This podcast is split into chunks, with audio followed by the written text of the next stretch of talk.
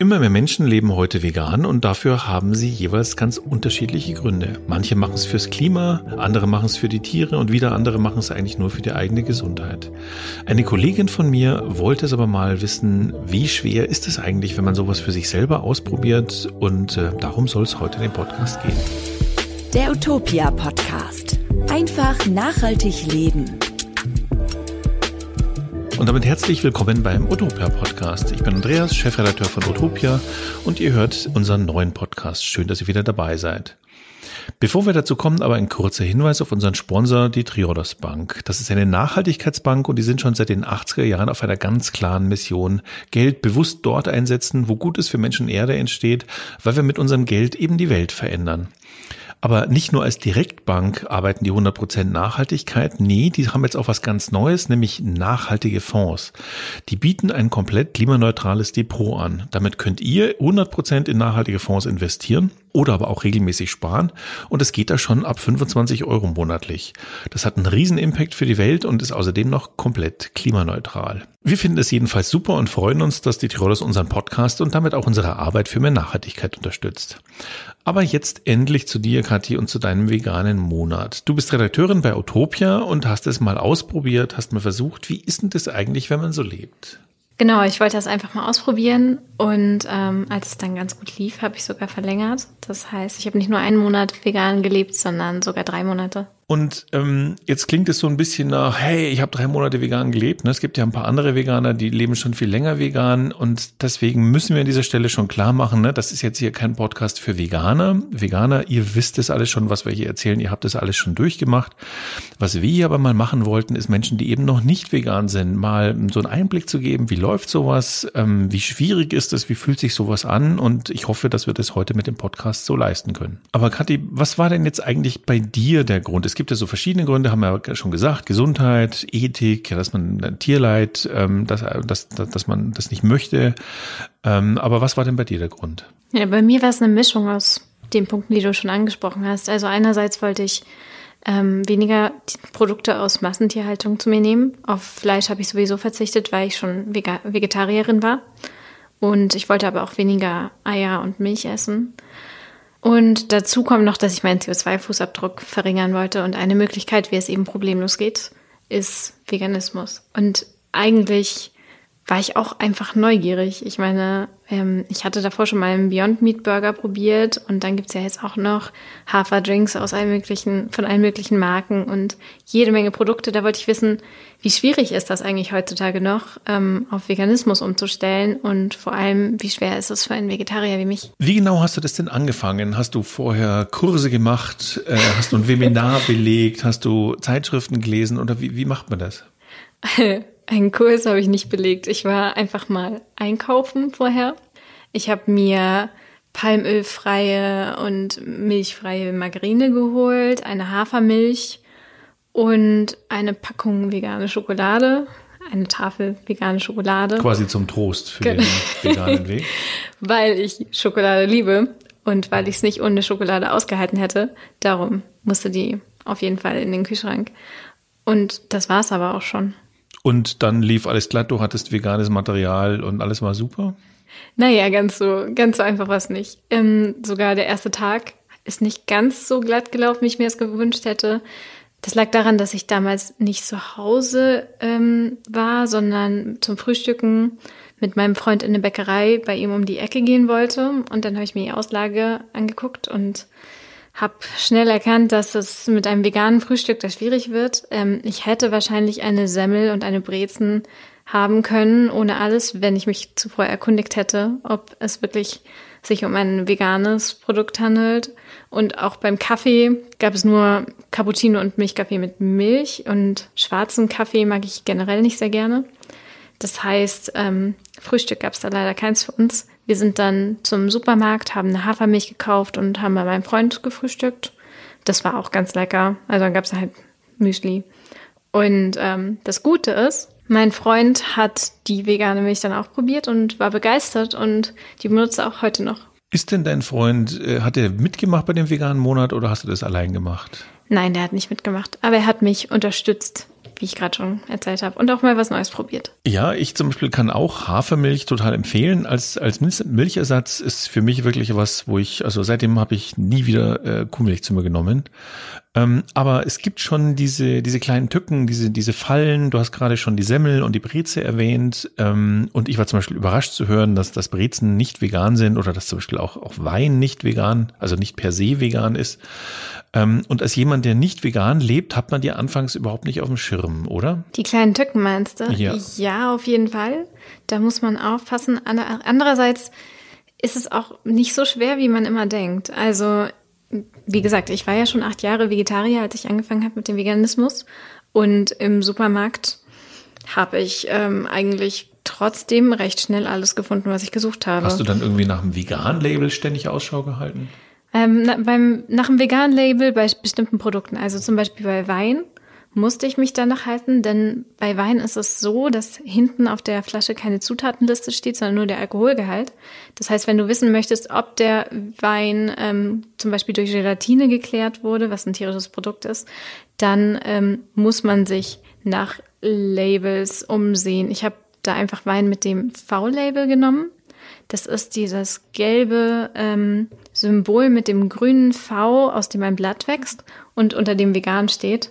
Nicht vegetarisch, denn es sieht dem vegetarischen Label sehr ähnlich, aber genau, da kann man dann sicher sein, dass der Wein wirklich vegan ist. Und wahrscheinlich gab es noch andere Schwierigkeiten, wie, dass du an einer Käsetheke vorbeigegangen bist und gesagt hast, oh, so ein Stück Käse.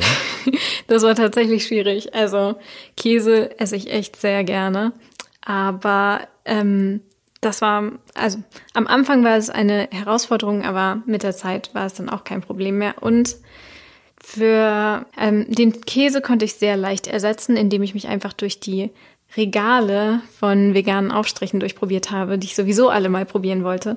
Und das war dann eine sehr gute Alternative zum Käsebrot. Jetzt muss ich als Nicht-Veganer mal blöd fragen, gibt es denn so einen veganen Aufstrich, der irgendwie an Käse erinnert? Vielleicht gibt es den, ich habe ihn nicht gesehen und nicht probiert.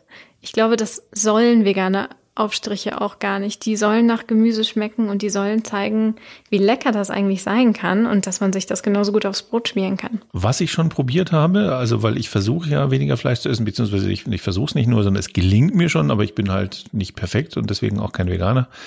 Ähm, aber zum Beispiel habe ich so veganen, ich weiß nicht, ob es wirklich so hieß, aber vegane Leberwurst ähm, habe ich schon probiert. Ist das was, was du probiert hast, also so vegane Ersatzprodukte? Vegane Leberwurst habe ich nicht probiert. Ähm, ich habe, wie gesagt, den Beyond Burger probiert. Den, hab ich, den haben wir gemeinsam hier in der Redaktion probiert. Ja, das stimmt, genau. Der hat sehr gemischtes Echo gefunden. Einige haben ihn sehr geliebt. Andere nicht so. Du hast den also nicht so geliebt? Nein, ähm, mir hat er zu sehr nach Fleisch geschmeckt oder nach dem, was ich meine, wie Fleisch schmeckt in meiner Erinnerung. Das ähm, war für mich eher ein Negativkriterium. Ich glaube, ich wäre mit so einem Pflanzenpatty äh, glücklicher gewesen. Jetzt sind ja nicht auf allen, also gerade so auf Fertigprodukten im Supermarkt sind ja nicht überall Vegan-Label aufgedruckt und dennoch gibt es Produkte, die vegan sind, ja, und andererseits gibt es natürlich Fertigprodukte, die sehen aus, also wären sie wahrscheinlich vegan im Sinne von, naja, warum soll denn da Tier drin sein? Aber wenn man dann genauer hinschaut, stellt man fest, ähm, da ist vielleicht doch irgendwie Tier drin, oder? Absolut. Also auf die Falle wäre ich auch schon fast reingefallen. Ähm, Chips zum Beispiel hatte ich schon in der Hand und wollte sie in den Einkaufswagen legen. Da habe ich äh, bemerkt, dass da Milchbestandteile drin sind. Und einmal habe ich mir eine Tomatentütensuppe kaufen wollen. Als ich auf die Zutatenliste geguckt habe, war ich dann total schockiert, als ich geräucherten Speck ähm, darauf entdeckt hatte. Das heißt, die Suppe war nicht mal vegetarisch. Und ich wäre nie drauf gekommen, wenn ich da nicht genau nachgeguckt hätte. Das ist sowas, was mich übrigens an, an vielen Supermarktprodukten stört. Also ich bin weder Vegetarier noch vegan, aber ehrlich gesagt, wenn ich eine Tomatensuppe essen will und sei es auch eine Tomatentütensuppe, ähm, nee, dann will ich einfach keinen Speck drin haben. Das geht doch auch ohne. Ich mache doch meine Tomatensuppe auch nicht mit Speck. Aber vielleicht gibt es Leute, die sie mit Speck machen. Wer weiß. Wir haben ja eingangs schon erwähnt, es gibt verschiedene Gründe, vegan zu werden. Ähm, manche machen es nur aus gesundheitlichen Gründen. Ähm, wie war das jetzt denn bei dir? Bist du, seitdem du vegan bist, die totale Gesundprophetin und lebst super fit? äh, ganz so war es nicht. Ich dachte auch, dass ich mich automatisch gesünder ernähren würde jetzt während meiner veganen Zeit, aber im Endeffekt habe ich genauso gesunde oder ungesunde Sachen eingekauft wie immer. Das lag einfach daran, dass es halt alles inzwischen als vegane Variante gibt. Also auch Sachen wie Snacks oder Tiefkühlprodukte oder äh, Süßigkeiten. Ich hatte ja, wie gesagt, meine vegane Schokolade und nicht nur die. Ähm, das heißt, wenn ich mich jetzt wirklich äh, auch noch gesünder hätte ernähren wollen, dann hätte ich da schon explizit drauf achten müssen. Das muss man sich schon klar machen. Beim Vegan geht es jetzt nicht unbedingt darum, dass man selber gesünder lebt. Für, für manche vielleicht schon und wahrscheinlich ist es auch dabei. Ähm, aber das ist ein bisschen wie bei Bio. Ja, da gibt es auch einige Menschen, die glauben, wenn man sich Bio ernährt, würde man gesünder leben. Und da ist wahrscheinlich sogar was dran. Also es gibt jedenfalls Studien, die diese These stützen. Ähm, aber es ist so, dass es da eigentlich ums Ganze geht. Also vegan ist besser für die gesamte Umwelt und deswegen am Ende besser für uns alle. Und genauso ist es bei Bio. Zugleich bedeutet es aber auch, ähm, veganen, äh, also äh, ungesunde Lebensmittel kann man genauso gut vegan bekommen, wie man sie in Bio bekommen kann. Es gibt hier zum Beispiel in Nürnberg einmal im Jahr die Messe Biofach bei der dreht sich alles um Bio, aber wenn ich auf diese Messe gehe, da gibt's halt jede Menge Bullshit, der halt nur einfach Bullshit in Bio ist, ja. Also ah. von Chips bis hin zu Schokolade. Absolut, da kann ich die Utopia-Galerie zu Biofach ähm, empfehlen. Deine ja. Utopia-Galerie, ganz großartig. Jetzt stelle ich mir so äh, Einkaufen und Kochen noch relativ einfach vor. Ähm, ich habe äh, jetzt gerade erst was gemacht. Ähm, ich hatte einen, einen, einen ähm, ein Fenchel übrig, ich hatte einen halben Tofu übrig, habe mir den Fenchel mit Zwiebeln in die Pfanne gehauen, Tofu oben drauf. Ähm, geht, geht leicht, schmeckt eigentlich immer, wenn man den richtigen Tofu gefunden hat. Das ist natürlich nicht unwichtig. Ähm, aber wie ist denn das, wenn man essen geht? Da kommt es ja wahrscheinlich so ein bisschen drauf an, ob man den richtigen, im richtigen Kiez lebt. Ich kann jetzt natürlich nur für München sprechen. Ne? Also ich habe während meiner veganen Zeit hier in München ein paar Restaurants besucht und da war es eigentlich gar kein Problem. Also es gab immer mindestens eine vegane Option, wenn nicht sogar mehr. Und ich konnte die Kellnerin auch fragen, ob ich ein bestimmtes Gericht ohne Käse haben kann. Das war nie ein Problem. Aber wenn du dann deine Bestellung aufgegeben hast, dann gab es Probleme, oder? Ja, genau. Das war der Punkt. Ähm, sobald ich eben gefragt habe, geht das auch ohne Käse oder geht das auch ohne Milch, was auch immer, ähm, ging das Tischgespräch automatisch auf Veganismus über. Und das war halt auf die Dauer sehr eintönig. Und vor allen Dingen anstrengend, kann ich mir vorstellen. Das stimmt, denn obwohl die allermeisten Leute, mit denen ich essen waren, total positiv gegenüber meiner, meiner Ernährung waren, gab es auch so ein, zwei Fälle, wo das nicht der Fall war. Ähm, zwei meiner Bekannten haben offen zugegeben, dass sie nichts von meiner Ernährung halten. Und ähm, der eine hat das so als Blödsinnsargument, äh, verpackt, das lustig gemeint sein soll. Ja, ihr Veganer, ihr esst meinem Essen das Essen weg. Und der andere hat dann wirklich geschimpft über die, in Anführungszeichen, militanten Veganer und Veganerinnen, die ihm diktieren wollen, was er essen möchte. Und ähm, überhaupt alle ähm, Leute zu Veganismus bekehren wollen. Das war mir sehr, sehr unangenehm und ist aber zum Glück nur selten vorgekommen. Ich kann sagen, dass ich sehr viele Veganer kenne, obwohl ich selber keiner bin. Ähm, es gibt sicher auch militante Veganer, aber meine Beobachtung an mir selber war, dass ich mehr Veganer nach ihre, also äh, genau in diese Falle getappt bin. Sie haben irgendwas Veganes gestellt, dann habe ich das thematisiert. Und beim dritten Mal, als mir das mit, mit äh, Freunden oder Freundinnen so ging, habe ich mir gedacht, nee, also eigentlich sind nicht die Veganer das Problem, sondern ich bin das Problem. Ja, wenn neben mir einer einen Schnitzel bestellt, dann fange ich auch nicht an zu sagen, sag mal, hast du dir schon mal über deine Ernährungsweise Gedanken gemacht oder sowas? Nie würde das, äh, vor allen Dingen in Bayern nicht passieren. Ähm, und vielleicht sollten die Nicht-Veganer sich da auch mal ein bisschen am Riemen reißen und sagen, Mensch, lass doch jedem seine Ernährungsweise, äh, wie es wie es ihm oder ihr gefällt. Ja, ich glaube, die allermeisten Menschen meinen das auch nicht böse, aber auf die Dauer, wie gesagt, wirkt das auf Veganerinnen sehr belastend. Und das Ding war, es geht ja nicht von den Veganern selber aus. Also ich habe das Thema nicht angesprochen, sondern es kam immer von meinen Gesprächspartnern und die haben das Gefühl anscheinend in der Situation, dass sie sich rechtfertigen müssen, obwohl der Veganer oder die Veganerin am Tisch das bestimmt nicht beabsichtigt, indem sie einfach ihre Bestellung aufgibt. Ich meine das jetzt mal ganz übertrieben, aber da ist natürlich schon was dran. Ne? Da herrscht so ein Rechtfertigungsdruck, weil du versuchst, die Welt zu retten, indem du deinen CO2-Fußabdruck verringerst, eben zum Beispiel über den Weg Veganismus. Andere tun es eben nicht.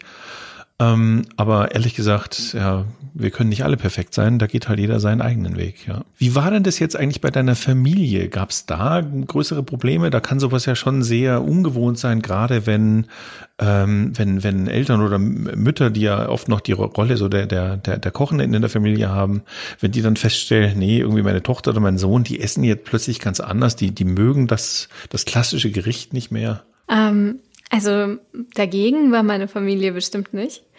Es gab bloß einen, einen Besuch, der ein bisschen problematisch war. Das war ganz am Anfang meines veganen, meiner veganen Zeit. Da bin ich nach Hause gekommen und hatte vergessen, meiner Mutter Bescheid zu geben, dass ich jetzt vegan lebe.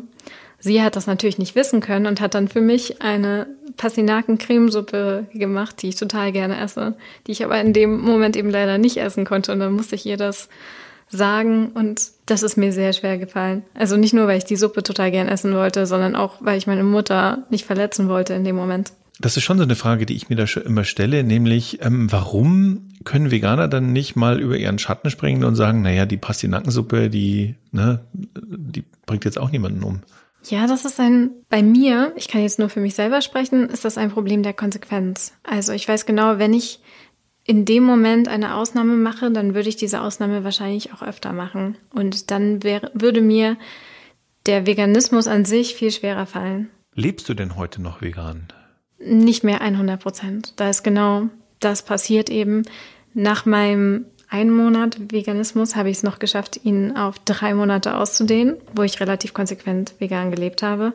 Danach kam aber immer wieder die Situation, dass ich doch mal zur vegetarischen Option gegriffen habe, zum Beispiel, weil ich bei Freunden eingeladen habe und ähm, das Essen nicht ablehnen wollte.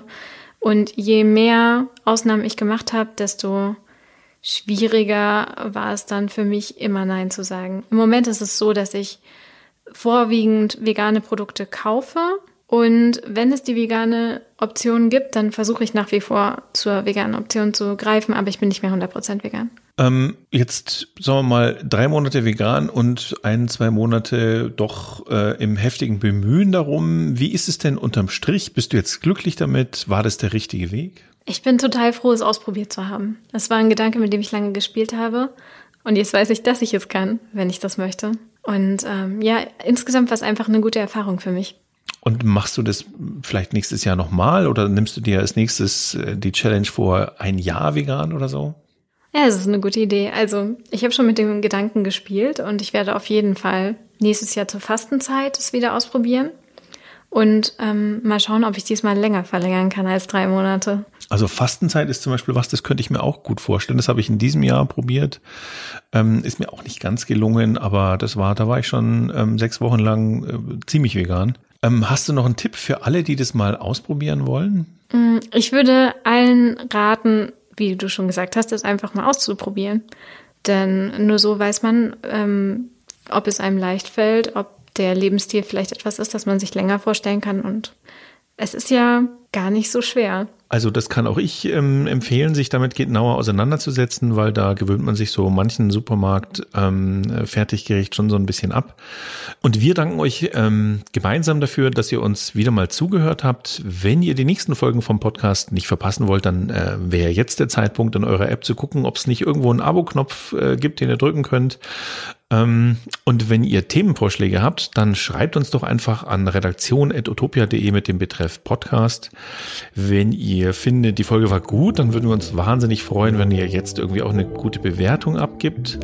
Und ansonsten freuen wir uns, wenn ihr uns auch nächste Woche wieder zuhört. Und dir danke, Kathi, für die Einsichten in den veganen Monat, der dann irgendwie zu drei immerhin wurde. Gerne, danke, Andreas.